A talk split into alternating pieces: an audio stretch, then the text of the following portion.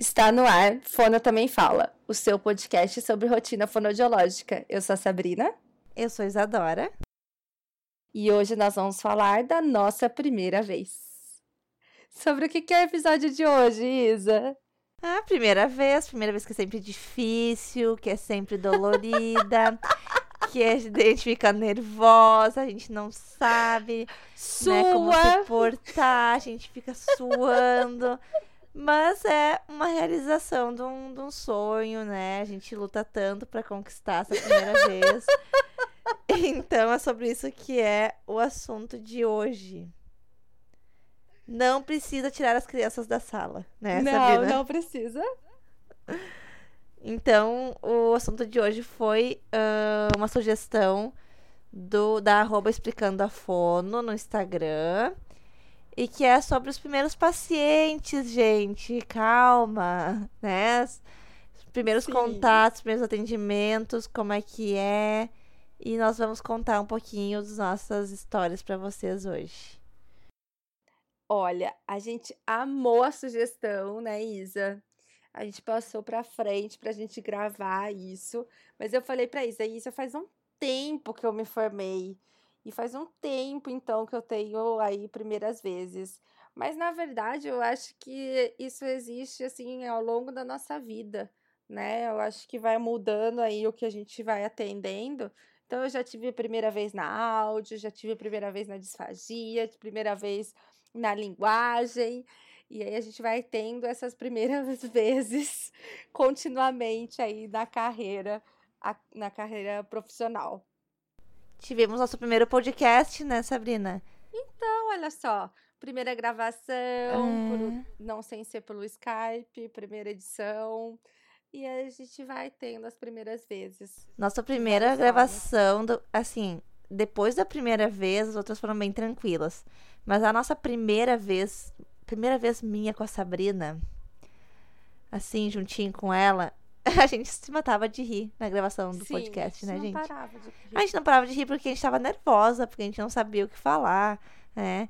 Então, assim, foi uma primeira vez difícil. Inclusive, quem nos acompanha no Instagram pode olhar lá, acho que é a segunda ou terceira postagem que fizemos. É a risada muito gostosa da Sabrina. Aquela risada que dá vontade de rir, porque a gente teve uma crise de riso e tivemos que parar a gravação. É. Pois é. E depois a gente acostuma, né, Sabrina? Exato. Agora estamos aí. A gente grava normalmente dois episódios por vez, né, Isa? É, ou, ou um, pesado. ou nenhum, ou. Ou nenhum. Depende do que Já acontece. Você falou que você ia parar de falar isso. Tá. uma desculpa. falha, não acontecerá tá. mais. Tá, desculpa, gente. Mas eu passei na prova. Não sei se eu te falei. Não, não falou. Tá vendo? Valeu super a pena estudar, vale a pena estudar. Então, gente, nós não gravamos um podcast porque a Sabrina estava estudando para uma prova. Então, assim, ficamos uma semana sem postar, mas faz tempo, isso aí já é parte do passado já. Faz pa total parte do passado. Total, assim, ano ó. passado já. Passado é passado, né? e a Sabrina foi bem na prova, parabéns. Pelo menos isso, não fez mais que sua obrigação. É verdade. Eu concordo com isso. Ossa, Tu Oi. teve estágio na época da graduação de atender pacientes assim? Menina, eu tive. E eu tenho uma super história de estágio. Não é no estágio de atendimento, tá? É a primeira história que eu coloquei aqui para lembrar. É, foi um estágio de avaliação de linguagem. E era em dupla. E a minha dupla, a dupla era a Renata Lima. Eu perdi o contato dela. Não sei se ela ouve podcasts. Se você ouve e tá ouvindo isso, é sobre você. É, e a gente foi avaliar uma criança, era uma criança por semestre. A gente foi avaliar uma criança que tinha uma síndrome rara e tinha alguns comportamentos bastante estranhos, sabe, Isa? Estranhos no, no sentido de alterações é, psicossociais, psico. não sei o nome. Enfim, essa menina entrou na sessão depois que a gente já tinha tido algumas sessões olhou para o tubo de oxigênio, porque era no hospital, então todas as salas têm aqueles balãozinhos de oxigênio, né? E começou e ficou olhando ali, ficou olhando ali, e a Rê perguntou: o que, que você tá olhando, né, Fulana? Ah, ele tá ali. Menina, eu sou muito cagona pra essas coisas. Mas muito cagona, assim, eu tenho muito medo, mas muito medo mesmo. Eu olhei pra Rê, a Rê olhou pra mim e eu falei, meu Deus do céu. Eu pergunto quem é ele ou não pergunto. Tipo meu assim. Deus do céu. Renata olhou e falou assim: quem? Ele, ele tá ali. Menina, olha, eu me arrepio só de lembrar. E aí, esta pessoa, em formato de criança, apagou a luz da sala. E tem espelho espião nas salas, né? Que a gente fazia o, os estágios. As meninas de trás rachando de rir, porque eu estava apavorada. E esta menina falando que tinha alguém na sala e essa pessoa estava se mexendo. E eu fiquei assim, roxa, vermelha, branca, de todas as cores possíveis. Eu falava, não é possível, só comigo vai acontecer um negócio desse. Por que, que eu tenho que pegar justo esta criança como a primeira avaliação? eu sei que foi um super perrengue, Isa, mas deu tudo certo no final. Ela parou com esses comportamentos e a gente conseguiu terminar o estágio de avaliação de linguagem. Mas foi assim, foi tenso, foi muito tenso. E você, fez alguma dessas no estágio? Uh, de sobrenatural, nenhuma, graças Foi tudo assim, bem terreno por aqui, assim, nada. nada de outras vidas, nada de outros mundos. Mas uh, pensando no estágio, uma coisa que me gravou muito, assim, muito, foi que eu entrei na faculdade com 17 anos. E eu comecei a atender, eu tinha 19. Só que quem me conhece sabe que eu hoje, com 26, tenho carinha de 15. Então eu com 19 tinha cara de 13, 12 anos, sei lá. E as pessoas achavam que eu não era a, a estagiária, que eu não era. que eu não tinha idade para estar tá ali, entendeu? E daí todo mundo perguntava: tá, mas a fono não vai vir? Tá, mas a, a estudante não vai vir? Tu tá esperando pra ser atendida também? E eu, ai, me dava muita raiva dizer, mas eu que sou. E eu de jaleco escrito, né? Acadêmica, fonoaudiologia, jaleco bordado, aquela coisa. E todo mundo sempre achava que eu era paciente. Todo mundo, o tempo todo. e, e daí eu tive uma questão que minha primeira paciente de estágio era uma menina com gagueira e dislexia. Tipo assim, nunca tinha atendido nada na vida, peguei uma menina com gagueira e dislexia. Só. Já era estágio o... de atender mesmo. É. Isso daí só o. Era assim também. Uh... Eu atendia sozinha, não tinha colega. Mas eram as salas que os professores ficavam lá de fora acompanhando, né? E eu tive uma dificuldade muito, muito, muito grande com essa paciente, porque uma coisa mexia muito comigo, que era hum. o fato dela ter a mesma idade que eu. Poxa porque assim, eu via minhas colegas atendendo crianças e criança te trata como se tu fosse super adulto, mesmo tu tendo 18 anos, né? 19 anos para uma criança, tu já é um adulto super responsável. Ou atendiam idosos, e idosos são aqueles, ai, querida, que bom que tu tá estudando isso aí. Estudo hum. é algo muito importante para nossa vida. Nananana. E eu fui a única da turma que peguei uma paciente com a minha idade. No caso, eu estava com 19 anos, ela também. Só que eu estava na graduação atendendo de jaleco branco, me achando super fonoaudióloga já. E ela estava na oitava série. Porque ela tinha uma dificuldade tremenda, tinha dislexia, tinha questão da gagueira. E eu me senti Ai, muito dó. mal. Eu me é, sentia imagina. muito mal. Porque daí, assim, como que eu vou tratar essa pessoa? Eu trato ela como uma pessoa da minha idade, né? Os assuntos que eu vou falar com ela, né? Como é que eu vou introduzir essa conversa? Uh, ou eu falo de coisas tipo do colégio. Porque para mim as coisas do colégio já eram coisas muito, né? E no tratamento da gagueira a gente tem que puxar assuntos, né? A gente tem que trabalhar com fala espontânea, então eu tinha que conversar com ela. E foi uma mega dificuldade e tive que pedir ajuda para os professores porque eu realmente me bloqueei. E hoje eu nem penso em idade de paciente, se é criança, se tem a minha idade, se é mais velho, mais novo, a gente vê que isso não tem nada a ver, né? Mas na primeira vez a gente cria mil obstáculos, né? Coisas que não que não importariam, a gente acaba se se apegando, parece. Ah, sim, realmente. Eu acho que questão de idade, eu entrei também super novinha, mas eu, eu aparento ser mais velha do que eu sou. Então não tive tanta questão, questão com isso. Obviamente lá no comecinho tinha sim. Eu, quando eu saí da faculdade, eu fui fazer áudio ocupacional, então era aquele perrengue, né?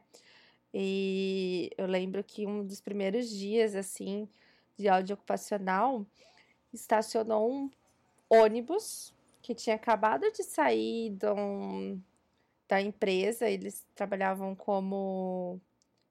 É, faz manutenção de rodovia. Uhum. E saíram e já foram direto para fazer áudio. Menina, que loucura que foi aquele dia, assim. Eu fiquei, meu Deus do céu. Como que eu vou fazer áudio de tanta gente em tão pouco tempo? Desse monte de marmanjo. E eu tinha 21 anos. 20 anos, não me lembro agora. Super novinha, fiquei super nervosa, assim. É, ainda bem que a maioria era tudo com audiometria normal, então era mais rápido, mas é a gente fica mesmo é, insegura com relação à idade. Eu acho que isso é uma coisa bem comum e acho que muita gente passa por isso, porque fono não é um curso que costumam entrar pessoas mais velhas, né? São a minoria normalmente. Então, normalmente se entra muito novinho e se sai muito novinho.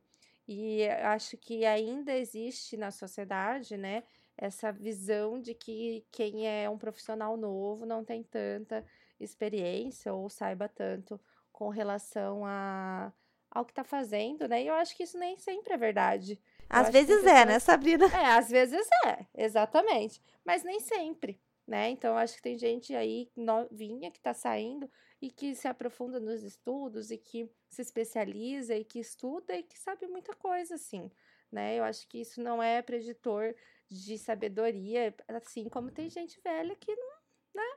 Não vai. Tem as, tem as fonossauras que a gente chama. Sim, exatamente. Aqui a gente brinca que são as fonossauras. Fonossauras são aquelas fonos que se formaram há muito tempo e que pararam no tempo, né? Isso, porque também tem quem tá aí há muito tempo e ainda continua se atualizando, né? Eu acho que... Isso, daí não são fonossauras, são fonos, Exato. não sei. Mas não sei tem, tem a fono que o paciente me liga e a pessoa anterior falou, não, ele tem três anos não fala? Tranquilo, a fono não tem nada que fazer, não. Então. Espera mais um aninho aí. Quando eu tiver com 5 anos sem falar nada, daí eu vou saber o que fazer. É, tipo Gente, isso, eu não sei o que fazer com uma criança de 5 anos que não fala e que, né, idade, que não falou nada a vida toda. É, é difícil. Não é Eu não sei esse milagre. de experiência, né? Eu acho que não tem rela- muita relação. É, outro fato, assim, também durante a faculdade é que na minha faculdade, quando eu fiz, a terapia de fala era tradicional. Então a gente trabalhava um fonema a vida inteira até o fonema sair, até o fonema ser instalado em todas as posições, até o fonema ser instalado em frases e frases espontâneas. E eu lembro que no, no estágio já de atendimento, em que eu atendia sozinha, eu fiquei com uma criança com um raio do F que não instalava por nada nesse mundo. E eu fazia exercício, fazia ventinho, fazia, olha, milhões de exercícios, milhões de atividades e a criança não conseguia falar o F. E eu lembro, Isa, que na última semana de estágio, antes da gente se formar, assim, bem, bem ali na boca do gol, a, uma das minhas colegas, a Aline, chegou com um livrinho da Bolly Mota, se eu não me engano, com a Foi tal da terapia. É sensacional. É, com a tal da terapia de ciclos. E ela instalou, tipo, três fonemas na criança com a tal da terapia de ciclos. Mas eu fiquei tão puta que eu falei, gente, não é possível que as minhas professoras não tiveram a capacidade de passar diferentes métodos dos tradicionais. Para que eu consiga utilizar. E quando eu saí da faculdade, era uma das coisas que eu mais usava, porque até então a gente não tinha programação motora, não tinha nada disso, né? Criança que não falava fonema, a gente trabalhava ali instalação de fonema e pronto, acabou. E, nossa, eu usei demais, assim, mas usei muito. Então, acho que falta um pouco isso também, sabe? Essa prática. E acho que isso acontece muito porque os docentes hoje estão muito distantes da prática, né? Então, quem é docente há muito tempo está longe da prática há muito tempo. E acaba que perde mesmo um pouco desse malemolejo, né? Que a gente tem que passar ali nos atendimentos do consultório. Então, eu tive esse, esse fato aí bastante marcante na minha vida de estágio. Eu tive uma história que não foi minha, mas tem a ver com estágio também. Que nós pegamos uma estagiária na clínica ano passado para nos ajudar em alguns hum. atendimentos. E, e, a gente tem uns brinquedos lá no consultório uh, do Shrek. E tem o Shrek e tem a Fiona. E uhum. a nossa estagiária estava ensinando uma criança algum fonema, agora eu não sei nem qual fonema que ela estava trabalhando. E ela diz assim: esse é o xireque e essa é a xereca. Repete pra mim: xereca, xereca. E gritava na sala. E os pais tudo escutando. Os pais tudo na recepção escutando. Ela dizia: De novo, eu sou o Xireque e você é a Xereca. Mentira. Gritava, gritava. E eu comecei a mandar WhatsApp pra ela: Fiona, Fiona. O nome dela é Fiona. E ela não tava olhando o WhatsApp, porque ela tava ali, na, né? Ensinando pra gente falar xereca bem. Situação! E quando ela se. Ela não se deu conta. Foi uma coisa que ela tava tão nervosa, eu acho, pra pro atendimento, atendimento, como era o primeiro atendimento dela, ela nem se deu por conta do que ela tava falando. Quando a gente contou pra ela o que tinha acontecido, essa menina ficou tão envergonhada, tão envergonhada. Bom, desistiu de atender aquele paciente, né? Porque ela não conseguia nem olhar pra cara dos pais. Nossa. Os pais não ficaram bravos, nada, deram risada, né? Entenderam a situação. Mas ela ficou tão, tão, tão envergonhada que, olha. Então Ai, eu não cheguei a esse dó. nível, mas mas dei boas risadas com a estagiária. E ela Nossa. era uma pessoa ótima, super qualificada, fazia terapias maravilhosas, só que deu um. Né? Não sei o que acontece com a pessoa, o nervosismo acaba. É, às vezes acontece, né? Bastante vezes. Ai, gente. Eu acho que uma coisa que eu, eu me considero, assim, é, ter tido algumas primeiras vezes recentemente, porque eu fiquei seis anos na área acadêmica e voltei a atender. E aí o nervosismo é igual, assim, para mim pelo menos foi igual. E eu lembro que um dos meus primeiros clientinhos, eu tinha programações, porque isso a gente, uma coisa que a gente fazia nos estágios, não sei se você também era assim, de como ia ser a sessão inteira qual brinquedo que eu ia pegar para tal coisa, Sim. qual brinquedo que eu ia pegar para tal coisa.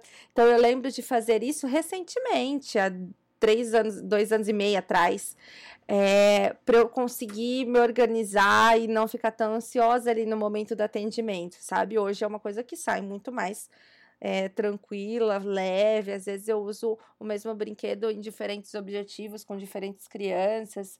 Eu consigo ver melhor, assim, quando que eu preciso mudar de, de brinquedo ou quando não funcionou. Então, mas eu lembro que quando eu voltei a atender, eu também senti esse nervoso aí de comecinho de atendimento. E daí a gente se programa tanto, e quando alguma coisa sai do programado, que vai ser sempre, porque a gente trabalha com criança, né? sempre. né? Daí é, o desespero é maior do que se a gente não tivesse programado nada, parece, assim. Tipo, às vezes programar muito a terapia é pior do que não programar nada, né? É verdade. É... Eu já tive casos assim, tipo, pensar numa atividade mega legal. Falei, nossa, essa atividade vai ser assim. 40 minutos de sessão. E aí a criança nem tchum pra minha atividade.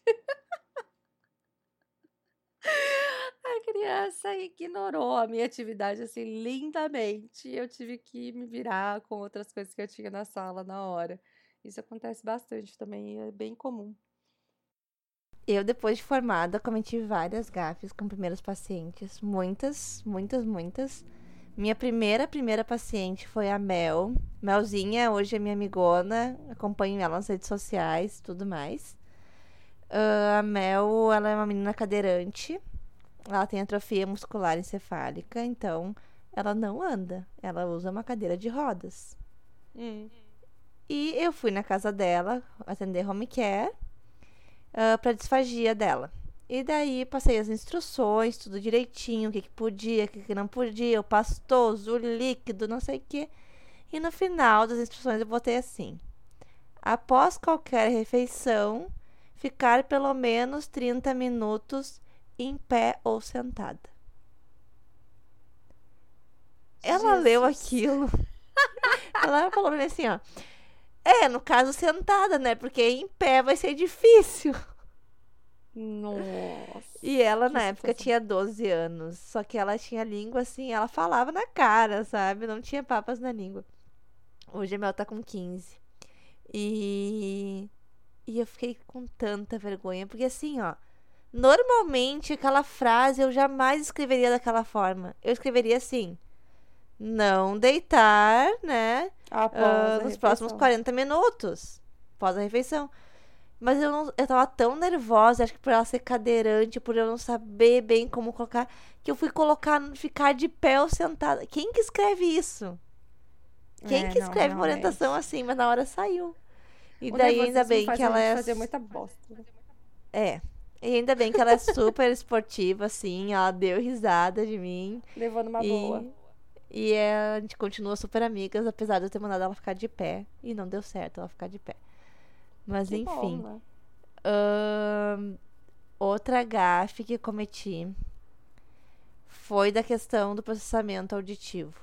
Eu tava viciada em processamento auditivo, em estudar processamento auditivo, porque eu, eu achava muito interessante processamento auditivo. Todo achava mundo assim. Tem, né? É. Então, assim, os transtornos, né, do, processamento auditivo e tudo. E me foquei em estudar sobre processamento auditivo. E chegou um paciente para mim no consultório e eu olhei para ele assim, lá no início, quando comecei a atender. Esse paciente tem problema de processamento auditivo. É ele que tem. Eu tenho certeza que ele tem problema. E daí eu fiz toda uma avaliação de processamento auditivo e não deu problema nenhum ele tinha processamento normal. O que, que a Isadora fez? Chamou a mãe para a sala, explicou o que era processamento auditivo, quais eram os transtornos do processamento auditivo, alterações, como é que acontecia. E aquela manhã regalando o olho, regalando o olho, apavorada, eu dizendo, e eu fiz as testagens no fulaninho hoje sobre processamento auditivo central alterações no processamento. Nananana. Fiquei 30 minutos explicando pra ela e aquela mulher na cadeira regalando o olho. Ai, que dó. E daí no final eu falei. E deu tudo certo com os. E, tá e deu tudo assim. certo. Tá tudo ok. Isso tudo foi pra dizer. E ela me disse assim: ó, Fono, eu não acredito que eu tô há 40 minutos escutando sobre um problema que meu filho não tem. E Ai, daí eu Deus. olhei Assim, eu fiquei com tanta vergonha. Porque era aquela vontade de eu mostrar que eu entendia sobre o assunto, sabe? eu queria exclamar sobre aquilo, eu queria palestrar sobre o assunto, eu queria mostrar que eu dominava o assunto. E não precisava ter falado para aquela mãe porque a criança não tinha, era só falar assim, ó. Ah, eu tinha uma suspeita, mas que, né, as avaliações mostraram que não é, né, que não é isso. Não, eu quis explicar tudo pra mulher, dei uma aula pra Coitada. ela, me agradecer. E tem muita gente querer provar que a gente sabe as coisas e querer provar que a gente é capaz, a gente acaba cometendo também algumas gafes. Ah, sim. Mas eu acho que às vezes a gente come bola, ainda que não seja em primeiras vezes, né? Eu recentemente eu atendo um caso há um bom tempo, e é um caso que virou uma questão de voz, e eu sei assim zero de voz, então eu tenho supervisão do caso. E a supervisora virou para mim e falou: Sabrina, quando que ele fez a última audiometria? E eu fiquei, não é possível que eu deixei passar uma coisa tão básica dessa. Aí fui lá no relatório dele de avaliação inicial, há um ano atrás, e coloquei solicitar exame auditivo e não solicitei. E deu uma alteração. Mas eu fiquei arrasada, arrasada comigo. Assim, eu falei, não acredito que eu fiz isso. Não acredito que eu comi uma bola dessa. E é uma coisa que acontece, às vezes passa, né? E não, não era primeiro atendimento, não era nada relacionado a uma questão que eu não sabia ou não é, tinha conhecimento, um conhecimento super básico, mas às vezes acaba acontecendo, não tem jeito, né? Ô Isa, é uma coisa que você colocou aqui que eu faço muito, trocar nome de criança. Nossa. Eu troco demais. Nome de criança, nome dos pais. Assim, pais eu já chamo de mãezinha e paizinho. Eu não chamo os pais pelos nomes, eu digo mãezinha. Hoje o Arthur fez tal coisa. Paizinho, hoje a Annelise fez tal coisa. Eu não chamo os pais pelo nome, porque se eu tiver que decorar o nome do pai, da mãe, da Dinda, da avó, eu não vou conseguir. É difícil, e... né? Eu também acho então, difícil.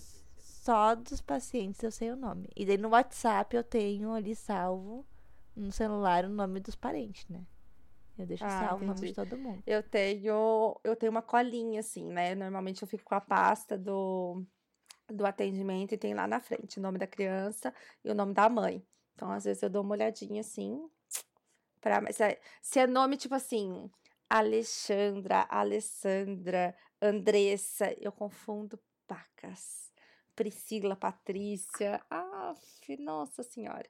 Mas eu tenho dois pequenos que eles têm idade muito próximas e um diagnóstico muito próximo. E veio um depois do outro, que é o José e o Rafa. Menina do céu, mas eu confundo tanto. Agora não mais, porque eles, eles entraram juntos, né? Mas não. Agora faz um tempinho já que eles estão em terapia, agora eu consegui gravar. Mas de começo era o tal de chamar um, chamar outro, chamar outro, chamar outro. Que, nossa senhora, ainda bem que é criança, né? Agora, quando era meus idoso, quando eu trabalhei há um tempo com um idoso em afasia, aí eles separavam, né? Mas Sim. eu troco demais nome. Nossa senhora, eu, é muito difícil eu conseguir guardar o nome, como você disse, do paciente, do cachorro, do. Eles vivem me corrigindo, mas não é esse nome de cachorro, tia, é outro. é. E o que aconteceu comigo foi que quando eu comecei a atender na, no lugar que eu trabalho hoje, eu entrei já com uma agenda lotada. Porque eu uhum. entrei para substituir uma fono que estava grávida. Já contei sobre isso em outros episódios, uhum. mas enfim. Então eu não tive aquele tempo para conhecer um, depois conhecer outro, depois conhecer outro. Em uma semana foi apresentada para 30, 40 pacientes. Era muita gente. Então, assim, porque a gente faz grupos de atendimentos também. Então, tem atendimentos que são vários pacientes juntos. Menina do céu. E eu tinha que estar tá prestando atenção na terapia, no diagnóstico, no que eu tinha que fazer. E a parte dos nomes, para mim, ficou tipo. Eu era tipo assim: ah, o gordinho alemãozinho é tal coisa, tem que fazer tal coisa com ele. O, sabe, eu ia criando a imagem do paciente na cabeça. Da criança. Da criança. Mas o nome eu não tinha como, ainda mais que tinha mil Arthur, mil Rafael, mil Henrique, mil. Nossa, mil Valentinas. Então eu não tinha como decorar. E é incrível como eles têm nomes iguais, né? Sim. Nossa senhora, eu tenho muitos com o nome igual, mas muitos, assim. Vários Rafaéis, várias Marias alguma coisa. E tudo a mesma idade, né? Porque é a moda. Então, tudo em tal ano idade. a moda era tal nome. E daí as crianças, além de ter o mesmo nome, têm a mesma idade. Então elas são, tipo, iguais. De quinta-feira, na clínica, tem dois Brenos no mesmo horário. E aí eu chego e falo, vamos lá, Breno. Os dois olham. Eu falo, quem que vai agora? Será? Hoje aconteceu isso lá no consultório. A minha colega psicóloga tinha dois Rafael. E ela olhou na agenda assim, Rafael e Rafael. E ela achou que o Rafael ia ter horário duplo, entendeu? Nossa. E daí ela ficou um tempão com o Rafael e o outro Rafael lá brabo esperando. E daí quando ela abriu a porta e viu o outro Rafael, ela não acredito, é o outro Rafael que vem, porque eles tinham trocado o horário, deu uma confusão. E ela fez um away lá com a, com a agenda com os nomes. Acontece, nem é primeiro atendimento. Mas o dela até que era o primeiro atendimento, inclusive. E eu, no primeiro atendimento de um paciente meu esses dias, paciente novo, uh, eu falava paizinho pro paizinho, né? Porque paizinho é paizinho, mãezinha é mãezinha, Dinda é Didi, então, enfim. Paizinho, o fulaninho tá assim, mas a terapia vai ser assim. Então, paizinho, nananã. Ele olhou para mim, posso te pedir uma coisa? Não me chama de paizinho, me chama de Daniel, não sei das quantas. É, as pessoas aqui não curtem muito isso, não. E daí eu chego agora todo dia, quando eu sei que é o filho do Daniel que vai. Eu tenho que respirar, me concentrar e bom dia, fulaninho, bom dia, Daniel Ciclaninho da Silva. Eu tenho que me concentrar para não sair o tal do paizinho. Daniel, não é pessoal, né, Isa? Essa não, a gente tem é. muita gente. A criança normalmente tem uma fono. A gente tem muitas crianças. E não é nem por muitos eu... pais. E é uma forma, assim, até nem por uma questão só de errar os nomes, é uma forma afetiva que eu encontrei, assim, né? Tem muita gente que não gosta, mas pra mim sai como natural, assim, ai, ah, mãezinha, uhum. então. E, enfim, é, é um problema, a gente tem que se adaptar com que o paciente também uh, se sente né? bem, né? Se não se sente bem. Com... Eu fico imaginando também, eu chamando de paizinho um cara que tem a minha idade, né? Pra ele deve ser constrangedor também, né? Mas enfim. tipo assim. É isso. Né? Eu não daria conta, não. É, eu tive um primeiro atendimento em implante coclear. Eu estava no mestrado já, né? E comecei a coletar com crianças de implante coclear. E eu estava na casa da criança, toda lá, né, com o computador, fazendo os treinos que eu fazia, os testagens que eu fazia, os treinos que eu fazia. E a criança, assim, numa boa, e eu conversando com ela, e ela nem tchum pra mim, não fazia nada, nananã. Aí a mãe dele chegou na sala e falou assim pra mim: Ele desligou o aparelho. Eu falei: Hã? É, ele tá com o aparelho desligado. Aí ela olhou assim para ele, fez o gesto. Aí ele ligou o aparelho. Eu falei: Meu Deus do céu, como que eu não percebi isso? Não está... isso já tinha, já tinha sido assim uns 15 minutos de sessão e eu não tinha percebido que ele tinha desligado o aparelho e que não tava nem aí para mim. Eu nem tchum para esse aparelho. E aí, depois disso, obviamente, a gente aprende. É sempre assim, né? A gente passa por uma situação, aprende e aí melhora. Esse, esse é o intuito do erro aí na vida. E não vai Melhorando tá bom, né? O problema é, é quando a gente começa a repetir os erros, mas enfim. É, mas essa questão do aparelho a gente tinha uma regra no estágio da, na faculdade da estágio de próteses auditivas. Tinha que uhum. testar a pilha do paciente antes dele entrar no estágio. E a gente tinha que Olha ter só. sempre na bolsa uma pilha reserva. Porque o que mais acontecia era o paciente chegar lá, a gente está testando aparelho, está testando, uh, sei lá, fazer terapia de fala, reabilitação, e o paciente tá com o aparelho desligado que acabou a pilha ou algo assim, ou porque o paciente desligou. Então a gente tem que estar tá sempre ligado nessas coisas, né? É, então, e assim, lá onde eu fiz, eu fiz faculdade aqui, né? Mas a gente escolhia um dos estágios, não sei como tá hoje, mas a gente escolhia um dos estágios para passar. E eu escolhi linguagem, então eu vi muito pouco de implante, prótese. A gente vê alguma coisa, mas é, mas a áudio basicona, todo mundo passava pela áudio, mas não passava por esses programas mais específicos de reabilitação auditiva, de adaptação, né? E então, quando eu fui pro, pro mestrado, que foi um ano depois que eu me formei, é, eu não tinha muita experiência realmente. Eu tinha só a teoria, porque eu tinha estudado pra caramba para fazer, né, a dissertação, enfim. Mas a prática mesmo, eu não tinha. Então eu acabei comendo essa puta bola aí de início, mas depois consegui me recuperar bem. E, hoje a primeira coisa que você faz isso. quando vê um paciente com implante ou com vou testar ou com uma tá prótese ligado, tá auditiva, tá funcionando, né? Dá uma é olhadinha. Outro evento que eu também tive de passar vergonha, Isa, mas eu aprendi depois, eu fiz toda a minha formação em análise do comportamento, né? O mestrado e o doutorado. E no final do doutorado eu fui conhecer uma das instituições aqui, porque era uma pessoa que tinha feito o no mesmo programa comigo no, quando eu estava fazendo o mestrado. Então eu fui conhecer lá a, a clínica delas, excelente clínica por sinal. E aí ela me virou e falou assim, isso há três, quatro anos atrás. O é, que, que a fono faz dentro do espectro? Porque era uma área que a gente não atuava muito, né? Não sei como que foi aí, mas aqui na minha cidade acho que é muito mais recente, assim, a, a atuação da fono dentro do TEA. E eu fiquei assim, boa pergunta. Não faço ideia. Que aquele sentimento assim, meu Deus, por que, que eu não estudei pra falar do trem, né? Por que, que eu não fui dar uma lidinha? Não, fui lá. Podia falar, trabalha com. Carão. Trabalha com a comunicação, entendeu? É, não, com a... eu dei essa super embromada, né? Comunicação. né? Porque a gente vai trabalhar. E ela foi se aprofundando e eu não sabia o que falar, eu não sabia o que responder. Foi uma situação bem, bem constrangedora. Hoje eu, eu dou umas lidinhas antes, assim, sabe? Se eu sei que a pessoa sabe de alguma área que eu não faço nem ideia.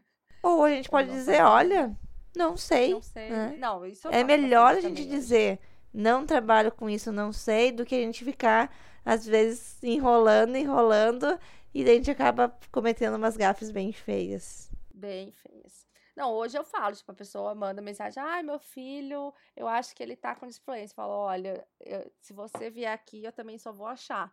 Então eu vou te indicar alguém que saiba falar se ele tem ou não.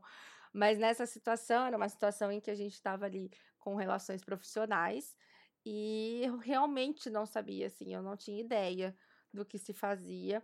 Hoje eu sei muito bem, obviamente, trabalho com isso, mas na época fiquei arrasada, assim, por não saber. E foi uma situação bem é, particular, assim, também, que eu aprendi a, né, se a gente não sabe do negócio que a gente vai é, conversar, é importante que a gente tenha pelo menos um embasamento, estude um pouquinho antes. Isa, você tem mais alguma história de primeira vez? Eu acho que a gente falou bastante, assim, sobre os perrengues, sobre histórias tristes barra engraçadas. Mas a gente também tem as primeiras vezes de primeira alta, de primeira, primeiro reconhecimento, né? Primeira mensagem que um paciente manda agradecendo, primeira. E essas primeiras vezes a gente também tem que guardar, né, Sabrina? Porque é tão Nossa, gratificante. Sim, são muito assim. importantes, né? Muito, muito. Então, eu me recordo de muitas primeiras vezes nesse sentido também. Primeira vez que uh, que eu dei alta para um paciente, para mim foi uma coisa assim. O paciente foi tipo, ah, ok, estou de alta. Ele nem tinha grandes dificuldades, sabe? Tinha ido na fono porque a prof mandou, tipo assim. A alta para mim é um momento espetacular, eu amo. Eu amo, eu me sinto assim muito bem quando eu vou dar alta assim, e quando eu sei que atingi os objetivos e que a criança superou as dificuldades e que de alguma forma eu ajudei nisso, eu acho muito gratificante. Mas eu acho que dependendo do que com que você trabalha, a alta não é tão rápida, né? E aí a gente precisa aprender a utilizar outros reforçadores que não isso. E eu acho que o reconhecimento é muito importante. E às vezes é um reconhecimento muito pequeno né? Às vezes não precisa ser grandes coisas, grandes textos, é, declarações em redes sociais.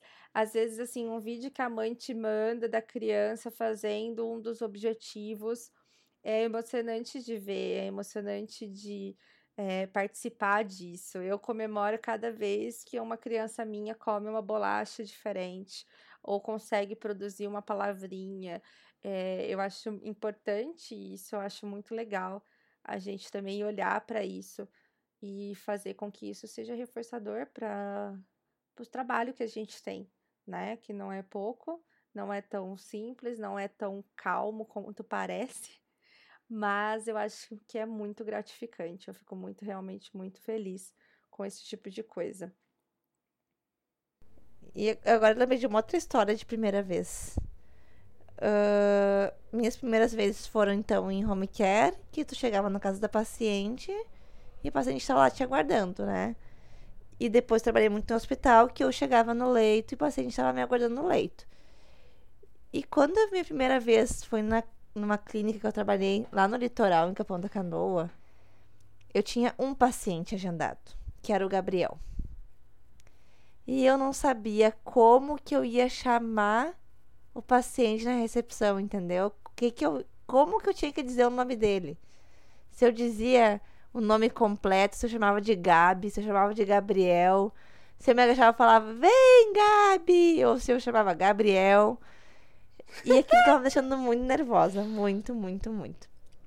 E foi um período de férias, que minha família to toda tava aqui. Minha Dinda, que mora em Londres, que não tinha vindo há um tempão pro Brasil, tava aqui. De férias, sem nada para fazer, então ela ficou o dia inteiro em casa comigo, treinando comigo que ela era o Gabriel e eu era fono do Gabriel.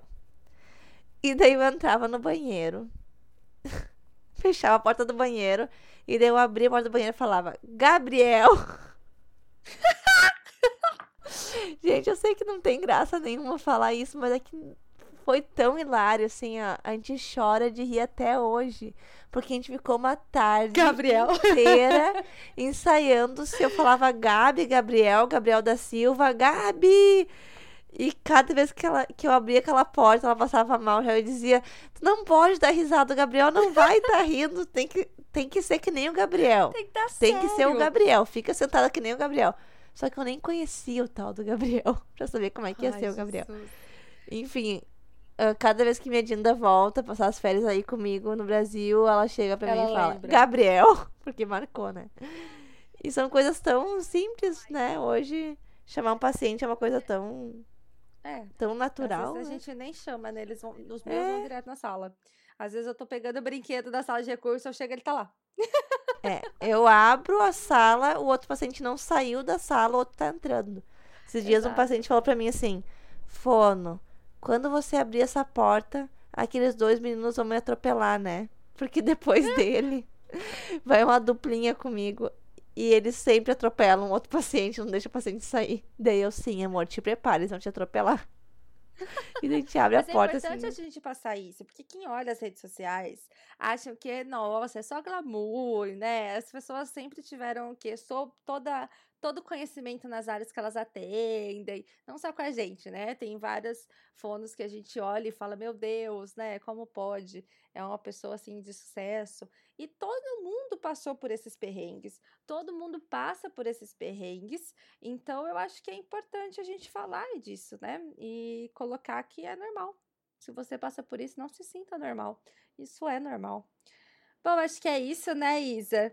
Manda É pra isso. gente quais foram as suas primeiras vezes engraçadas, motivadoras, emocionantes, que a gente vai adorar ler e compartilhar. Obrigada para quem ouviu até aqui.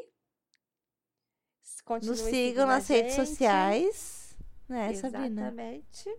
É, tem muita gente, Isa, que tá lá no fundo também fala que não tá me seguindo. Gente, vai seguir a gente. A gente é super Isso. legal, né, Isa? E outra coisa, a gente tá com 400 e não sei quantos seguidores no arroba fono também fala, que é o do podcast, mas a gente tem pouquíssima porcentagem de ouvintes do podcast. É. Ah, é Muita verdade, gente tá lá nos seguindo e não sabem. escuta o podcast. Dá pra entender isso? Se vocês não sabem, a gente tem lá explicando como que funciona. O podcast ainda não é uma rede tão utilizada aqui. Então, a gente entende que tem muita gente que nem sabe o que que é. Às vezes eu falo assim, ah, vai lá ouvir meu podcast, podcast. Mas assim, quem está ouvindo agora, no caso, não precisa ir lá saber como funciona, porque já está aqui, né, Sabrina? É No verdade. caso, quem tá nos É, não- escutando aqui agora já funcionou. É verdade, não Né? funcionou esse tipo Não adianta de... falar assim, ó. Você que não sabe ouvir o podcast, não siga lá quem te ensina. Não, a pessoa já tá aqui, Sabrina. A pessoa é já tá ouvindo. isso. Ai, que vergonha. Gente, eu passo Ah, cada... tá vendo? Eu faço a Isadora passar cada vergonha que vocês não sabem. Vocês não, têm Não. ideia nem da metade. Eu não posso contar, tá? Eu não posso contar o que aconteceu essa semana, mas em breve, nos próximos Em episódios, breve eu vou vocês contar. souberão a febre que eu dei ontem. Eu vou contar, é segredo por enquanto, tá? Mas aguardem, aguardem. Tá, gente? Então é isso. Nos, nos sigam nas redes e ensinem os seus amigos a escutarem podcast. Isso. Você está escutando, que já sabe escutar, ensina um amiguinho, o coleguinha. Né? Compartilha né? no Stories, porque fica bem mais fácil. A pessoa só precisa clicar lá em cima e já consegue ouvir. Então, compartilhem os episódios que vocês gostarem lá nos stories e marque a gente, senão a gente não vê, tá? Se você manda uma postagem, um episódio e não marca o arroba, a gente não consegue ver. Então, marque a gente para a gente repostar e para os seus amigos saberem como nos ouvir. Obrigada e até mais, gente. Um beijo. Tchau.